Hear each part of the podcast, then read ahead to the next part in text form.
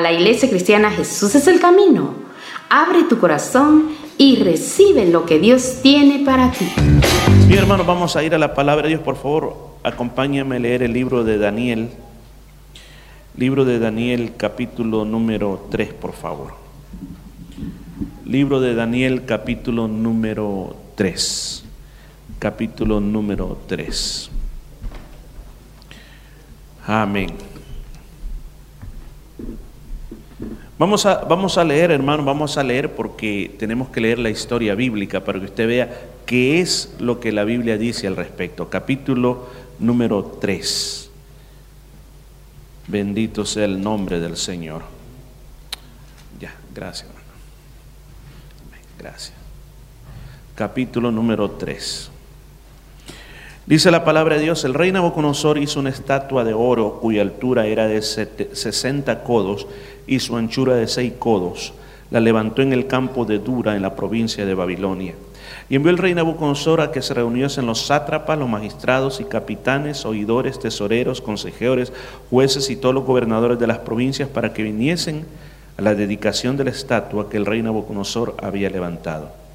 Fueron pues reunidos los sátrapas, magistrados, capitanes, oidores, tesoreros, consejeros, jueces y todos los gobernadores de las provincias a la dedicación de la estatua que se había levantado, y estaban en pie delante de la estatua que había levantado el rey Nabucodonosor.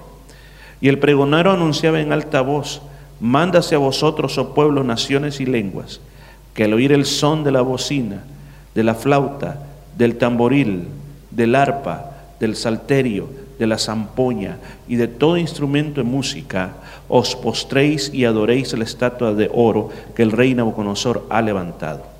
Y cualquiera que no se postre y adore, inmediatamente será echado dentro de un horno de fuego ardiente. Por lo cual al oír todos los pueblos el son de la bocina, de la flauta, del tamboril, del arpa, del salterio, de la zampoña y de todo instrumento de la música, todos los pueblos y naciones y lenguas se postraron y adoraron la estatua, de oro que el rey Nabucodonosor había levantado. Por esto, en aquel tiempo algunos varones caldeos vinieron y acusaron maliciosamente a los judíos. Hablaron y dijeron al rey Nabucodonosor, Rey para siempre vive. Tú, rey, has dado una ley que todo hombre al oír el son de la bocina, de la flauta, del tamboril, del arpa, del salterio, de la zampoña y de todo instrumento de música, se postre y adore la estatua de oro. Y el que no se postre y adore, sea echado dentro de un horno de fuego ardiendo. Hay unos varones judíos los cuales pusiste sobre los negocios de la provincia de Babilonia, Sadrach, Mesach y Abednego.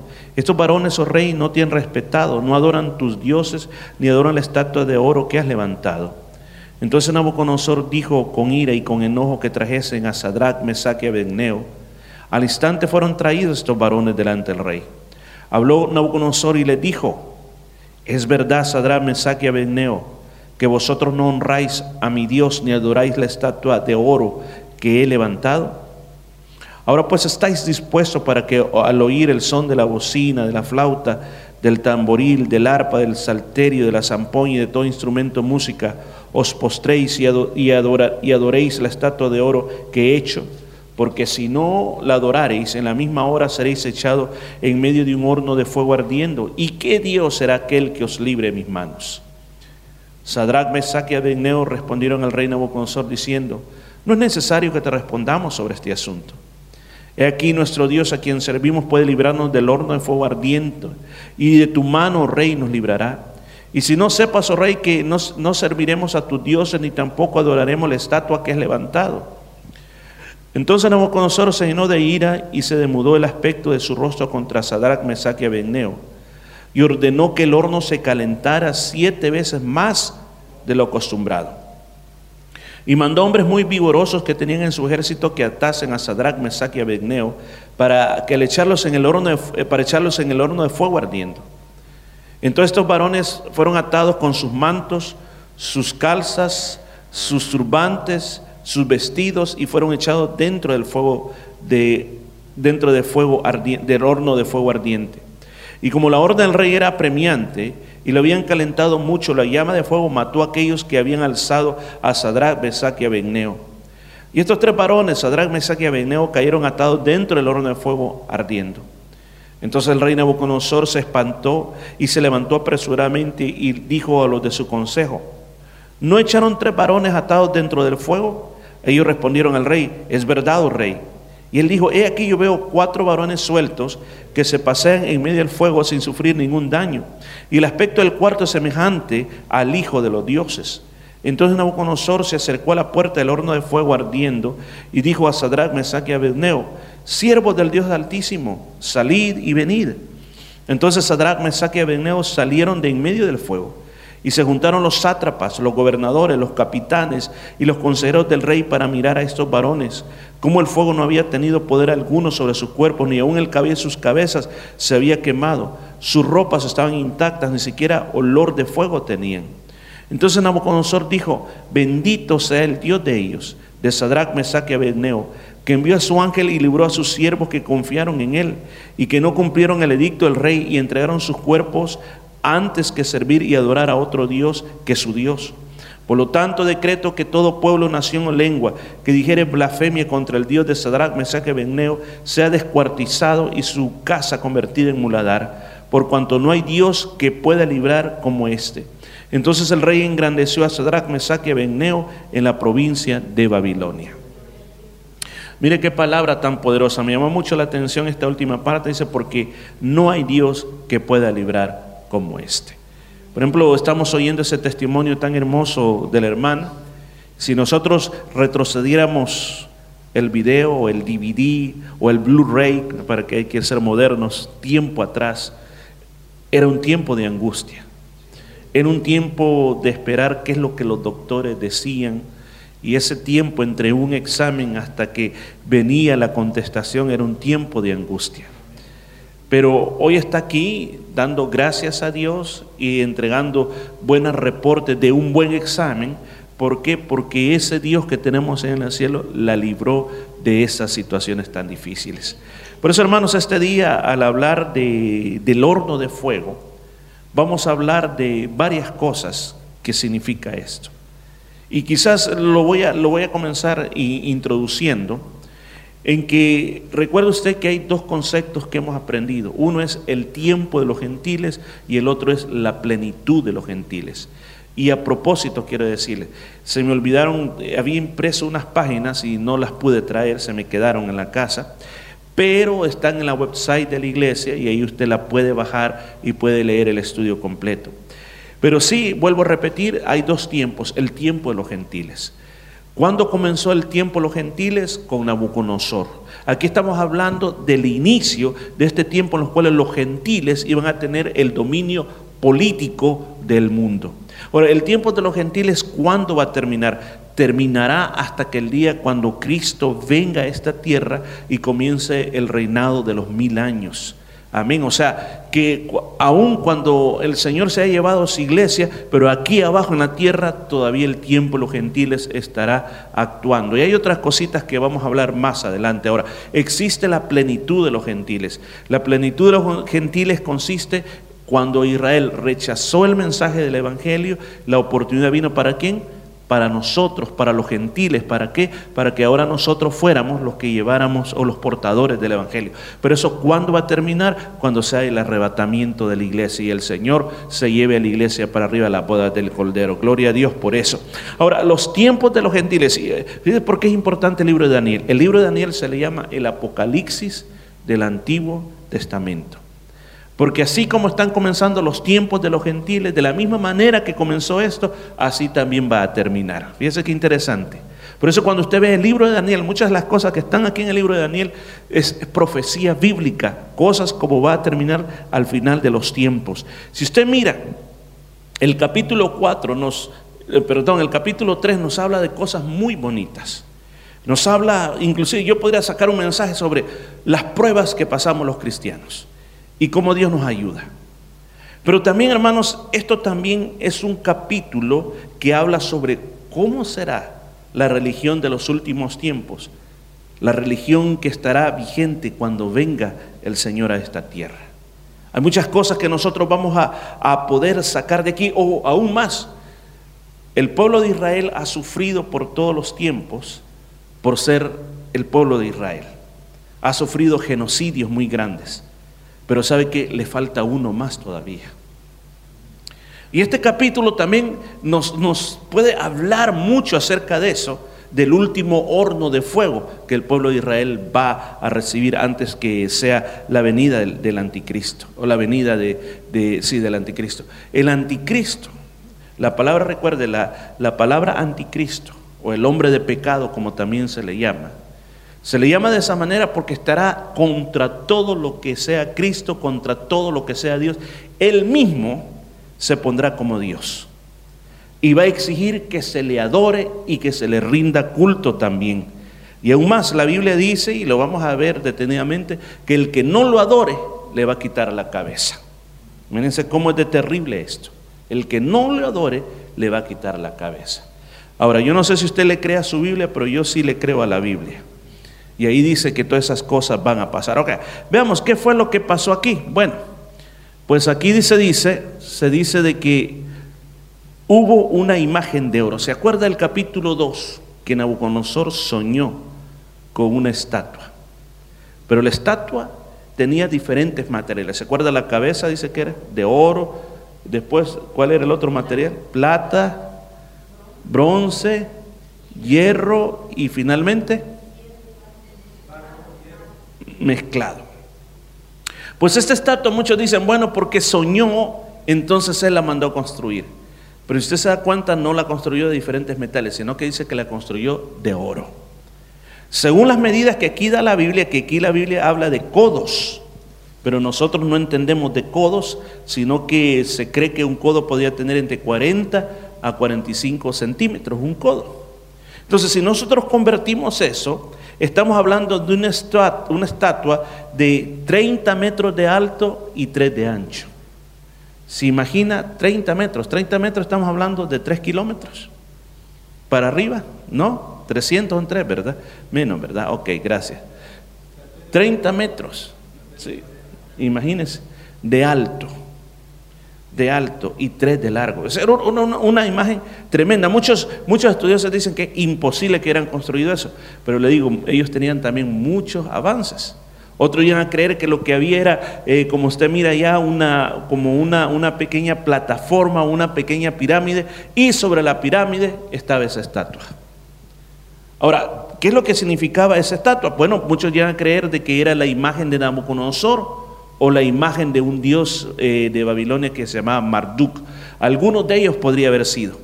Ahora, ¿por qué lo hizo Nabucodonosor? Porque algo de lo que nosotros vamos a ver es que Nabucodonosor fue un hombre que nunca tomó una decisión por Dios 100%. Hoy estaba creyendo, ya mañana ya no estaba creyendo. Después, si usted mira, cuando terminó el capítulo 2, eh, él atribuyó que Dios era el que revelaba los secretos y que Dios aquí, que Dios allá. Y va a ver también que al final, al final en este también vuelve y que Dios aquí, que Dios allá. Pero igual Dios tiene que seguir tratando con él porque él no quiere tomar, no quiere tener una conversión de corazón. Más parece que se emociona por los resultados que él obtiene. Pero no hay una convicción en su corazón. Ahora, puede ser de que él se sintió tan halagado que era la cabeza de oro que dijo, bueno, entonces que me adoren a mí entonces adorándome a mí, adoran, adoran a un Dios también. Entonces mandó a hacer eso, y no solamente eso, sino que dice que fueron invitados, como dicen, la crema, lo mejor de todos los gobernadores de las provincias, porque ahí dice sátrapas, un sátrapa era un gobernador de una provincia. Recuerden que ese era un imperio. Y el imperio, cada región del imperio era gobernado por un sátrapa no eran muchos. Y ese, y ese sátrapa tenía gobernadores a su cargo para ver que todo el imperio estaba, estaba trabajando en orden. Y entonces había jefes del ejército, consejeros, tesoreros, jueces, magistrados. Estaba, como dicen, lo mejor de lo mejor de la gente más importante del imperio. Había sido convocada. ¿Para qué? Para que vinieran y adoraran esa imagen. Ahora, y usted mira, no solamente se trataba de venir a hablar, sino que aquí vemos la importancia de la música. Porque cuando, si usted no, uno lee aquí los, y se mira que varias veces se repite los tipos de instrumentos que habían allí, como por ejemplo bocina, flauta, tamboril, alpa, salterio, zampoña y todo instrumento de música, fíjese que muchos de los instrumentos que aquí se mencionan eran instrumentos importados. Usted sabía que los griegos fueron especialistas en los instrumentos de cuerda. Y aquí también, así como se escogió o vino gente muy especial, también en cuanto a música, fueron, como dice, los más excelentes instrumentos de música que pudieron encontrar para que cuando hubiese música, cuando la música comenzara a sonar, en ese momento era el momento de poder adorar. Ahora usted dice, bueno, ¿y, y, por qué eso? ¿De dónde sacan eso? Bueno, en el cielo así es. Si usted lee el libro de Apocalipsis capítulo 4, capítulo 5, también allá se dice que hay música. Y cuando la música suena, el pueblo adora. O sea que es un principio que viene desde el cielo. Ahora, si nos vamos mucho más atrás y comenzamos a leer, por ejemplo, el libro de Isaías, cuando habla sobre la creación de, del famoso eh, Luz Bella o la creación de Lucifer, el ángel caído, dice que Ahí dice que claramente él era el encargado de todos estos instrumentos. Dice que todos estos instrumentos, dice, estaban creados para ti, dice, el día, de que, el día que tú naciste, el día que tú fuiste creado. Ahora, cuando él fue echado del cielo, claro, él trajo todo eso a la tierra y comenzó a, a pervertirlo para la falsa adoración. Por eso se dice, Satanás, ¿le gusta que lo adoren? Sí, le gusta que lo adoren. Y aquí lo vemos de que está ocupando los instrumentos musicales y otra cosa más que le quiero decir, de que siempre el, enemigo a toda costa va a tratar de copiar todo lo de Dios. Ahora, hay una cosa, o sea, ¿cuál es el efecto de la música en el cuerpo humano? Es un efecto más allá del entendimiento humano. Por eso es que hay personas que, que dicen, la música, dicen, es el lenguaje de las almas. Porque la música trasciende las barreras de los idiomas. La música, por ejemplo, usted mira, yo siempre lo aclaro, para mí no existe música mundana ni música cristiana. Música es música. ¿Qué es lo que determina la diferencia? Las letras que le ponen, a quién va dirigida. Si la canción no va dirigida a Dios, ni a su gloria, ni lo exalza, ni lo alaba en ningún momento, esa música no es para glorificar a Dios, no es cristiana. Amén. Pero si la canción en su contenido, la música en su contenido, glorifica a Dios, alaba a Dios y ha sido santificada para Dios, esa música es cristiana. Entonces a mí me han, hecho esa pregunta, ¿es malo oír música, me dicen música mundana, y es bueno oír música cristiana? Entonces les explico cuál es la diferencia. Porque muchas veces dicen, mire, eh, dice alguien, es esa música rap, esa música es del diablo. El diablo no inventó ningún estilo de música. Dios es el creador de todos los estilos de música. Mira, pero hay un estilo de música, pero eso, la perversión viene por lo que contiene y por lo que representa. Amén. Porque usted lo mira aquí, aquí estamos un acto de adoración, un acto de adoración pagano, y ahí estaba la música. Ahí estaba la música, la música estaba llegando, y cuál era, cuál era la situación, que todo mundo, todo mundo tenía que adorar esa imagen. Ahora, aquí viene el problema con Sadrach, Mesach y Abednego. ¿Se acuerdan cuáles son los nombres originales de ellos? Ananías, Azarías y Misael. Yo prefiero decirle los nombres originales de ellos porque recuerda que todos esos nombres, así como se dice aquí, eran los nombres que les habían cambiado a ellos. Ahora, ellos dijeron, nosotros no vamos a adorarlo. ¿Por qué razón? Como judío, ellos no se les había olvidado lo que decían los mandamientos. ¿Recuerdan en los diez mandamientos originales? Está ahí en Éxodo, en Éxodo 24 al 5.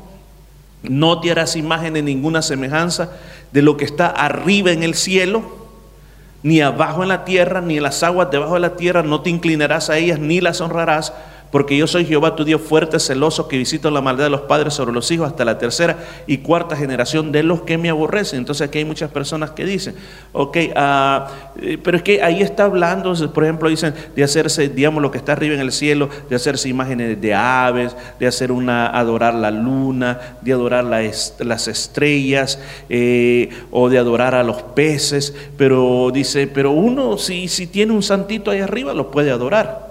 No está diciendo así. sino que lo que está diciendo muchos de los dioses que a veces se conciben en la cabeza de los hombres piensan que viven ahí arriba o que viven en algún otro lugar. Dice, no te va a hacer ninguna imagen, ni, ni Dios mismo, ni Dios mismo ha dicho, hágame una imagen de mí y adoren mi imagen.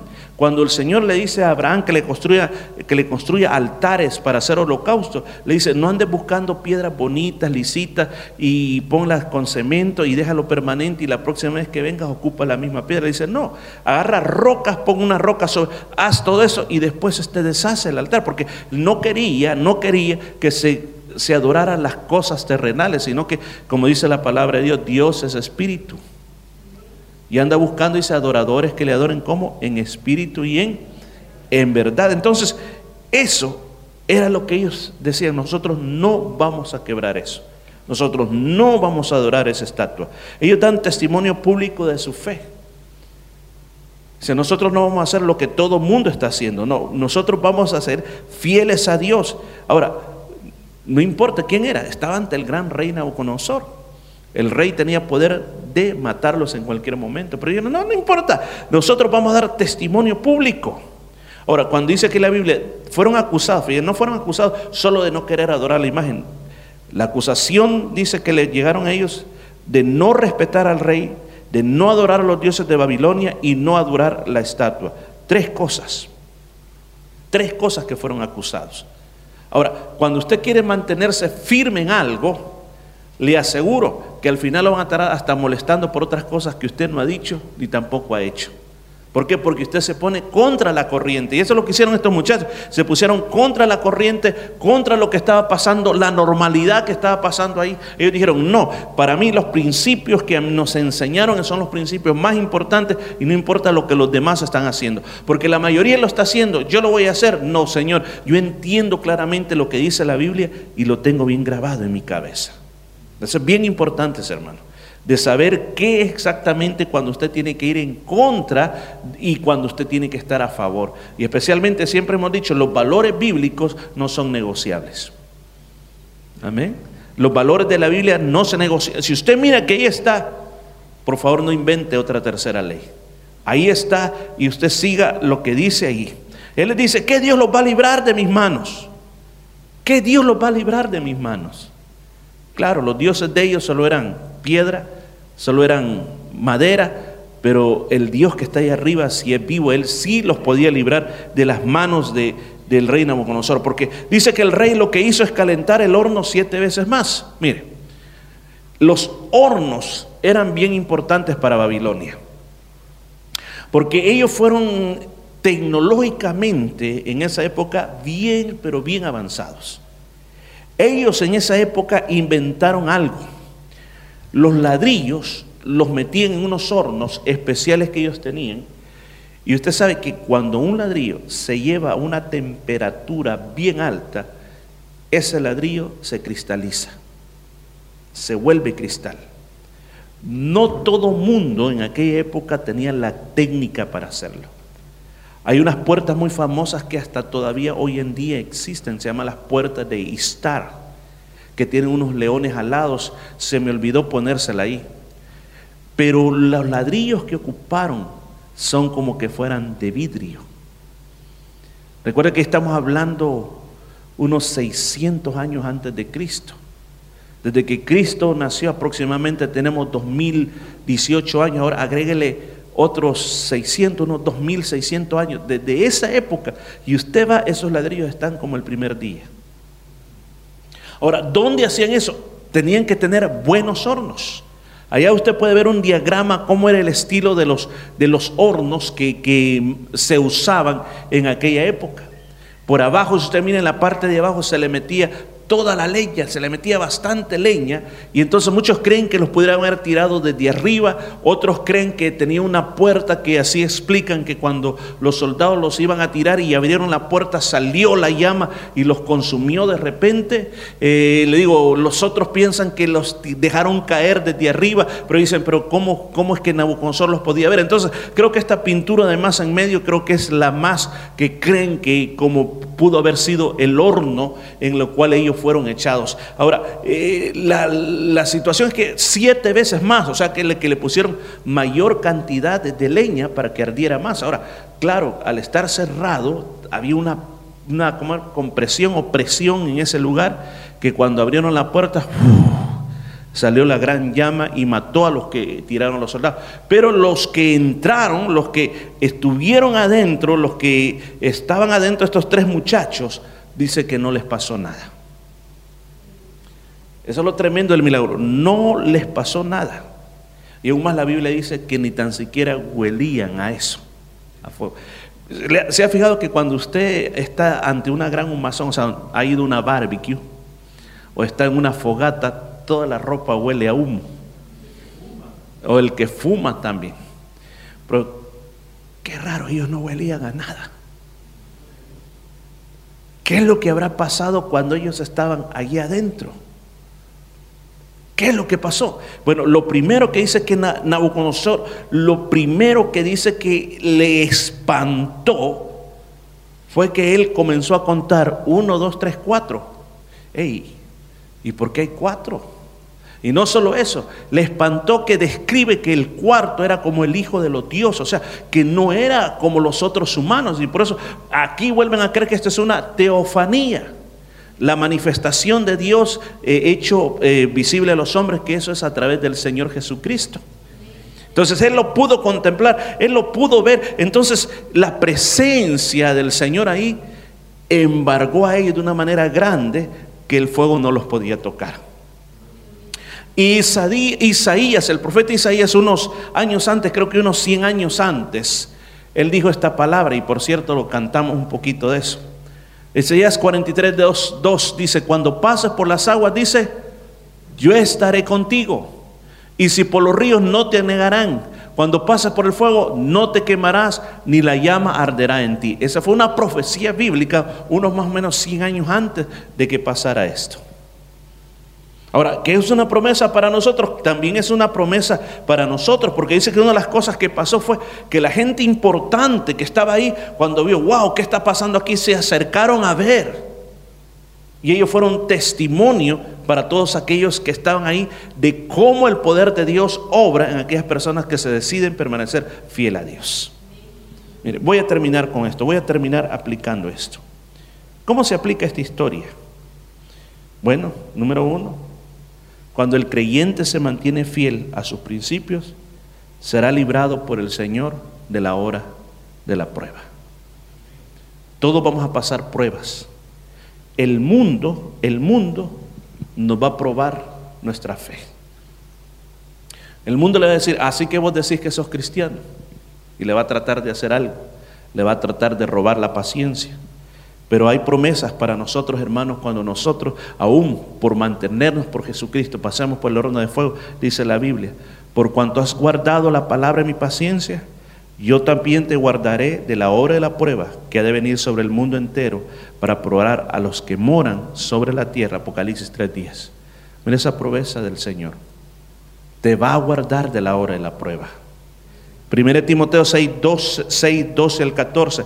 Pelea la buena batalla de la fe. Echa mano de la vida eterna, a la cual asimismo fuiste llamado, habiendo hecho la buena profesión delante de muchos testigos.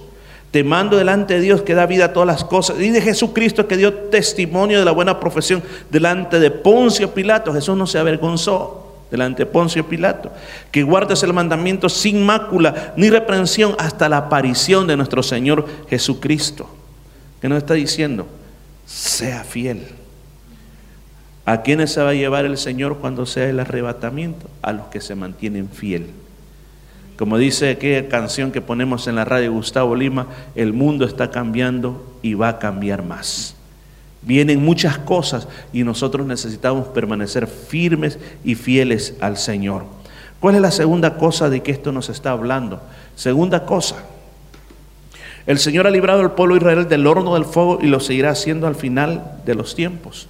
¿Cuántas veces el pueblo de Israel ha querido ser destruido por los grandes imperios del mundo? Por los egipcios, por los asirios, por los babilónicos. Todos estos que, que aquí habla el libro de Daniel, cada uno ha querido destruir al pueblo de Israel. Los griegos, los persas, todos, los romanos, ya no se diga. Y por último, ¿se acuerdan? Los nazis querían totalmente limpiar el planeta de los judíos. Pero las promesas del Señor estaban ahí para ellos. Ahora, que va a venir un horno de fuego más para ellos, sí, todavía falta en los tiempos del anticristo. Por eso el libro de Jeremías se escribe en Jeremías 37. Cuán grande es aquel día, tanto que no hay otro semejante. Tiempo de angustia para Jacob, pero de ella será librado. Tiempo de angustia para Jacob. Jacob está hablando de Israel. Porque recuerda el otro nombre de Jacob, que Dios se lo cambió de Jacob, se lo puso Israel tiempo de angustia. Ya vamos a hablar más en el libro de Daniel de ese tiempo de angustia. Zacarías 13:9, y meteré en el fuego la tercera parte, y lo fundiré como se funde la plata, y los probaré como se prueba el oro. Él invocará mi nombre, y yo le oiré y diré, pueblo mío, y él dirá, Jehová es mi Dios. ¿Qué quiere decir esto? La última gran prueba del pueblo de Israel va a ser para purificarlos. Por eso el Señor va a permitir que suceda una vez más. Daniel 12.1, en aquel tiempo se levantará Miguel, el gran príncipe que está de parte de los hijos de tu pueblo, y será tiempo de angustia, el cual nunca fue de que hubo gente hasta entonces, pero aquel tiempo será libertado tu pueblo, todos los que sean escritos en el libro. ¿Escuchó? Será liberado tu pueblo. ¿De cuál es la tercera cosa que está hablando este capítulo? Está hablando de la religión de los tiempos del anticristo. El culto babilónico que aquí se está hablando, y por cierto en Apocalipsis se le llama también el Babilonia, la de los misterios. Todo comenzó aquí. Se le llama, Judas le llama el culto al estilo Caín. ¿Por qué? ¿Qué pasó con Caín? Dice que Abel trajo lo mejor, lo más gordo, lo mejor, la sangre del sacrificio para Dios. Pero ¿qué trajo Caín? Legumbres. O sea, el culto a Caín es como vivir de simplemente de las apariencias o de las obras nada más. Pero se saca la sangre de Cristo de ahí. ¿Qué más? Usted mira lo que habla aquí, este culto, llamémosle el culto, esta, esta religión que se vivió aquí, de los mejores instrumentos, la gente más influencial que estaba allí, era algo suntuoso algo digno de las cámaras de televisión, pero Dios no estaba ahí. La presencia de Dios no estaba ahí. En nuestros, en nuestros cultos debemos de buscar que lo más importante es que la presencia de Dios esté ahí. Que nosotros vayamos a nuestro hogar y hablando y diciendo, ¿sentiste algo en el culto ahora? ¿Qué sentiste en el culto? ¿Sentiste la presencia de Dios? Eso es lo que Dios anda buscando en nuestros corazones. Pero la religión de los últimos tiempos se le llama la religión del sincretismo. La religión que es una religión pagana, la religión en la cual todo mundo está bien. Eres musulmán, bienvenido. Eres cristiano, bienvenido. Eres católico. Eres bajaya, bienvenido. Eres gnóstico, eres bienvenido. Eres brujo, eres bienvenido. Todos estamos dentro de una, como dicen, dentro de una misma cosa. Porque al final para, no vamos a hablar de lo que nos hace ser diferentes, vamos a hablar de los puntos que nos hacen parecernos todos. Vamos a hablar de que Dios, no importa cuál es el nombre que yo le dé, cuál es el nombre que tú le das, pero es el único Dios. Y es el mismo, dicen ellos.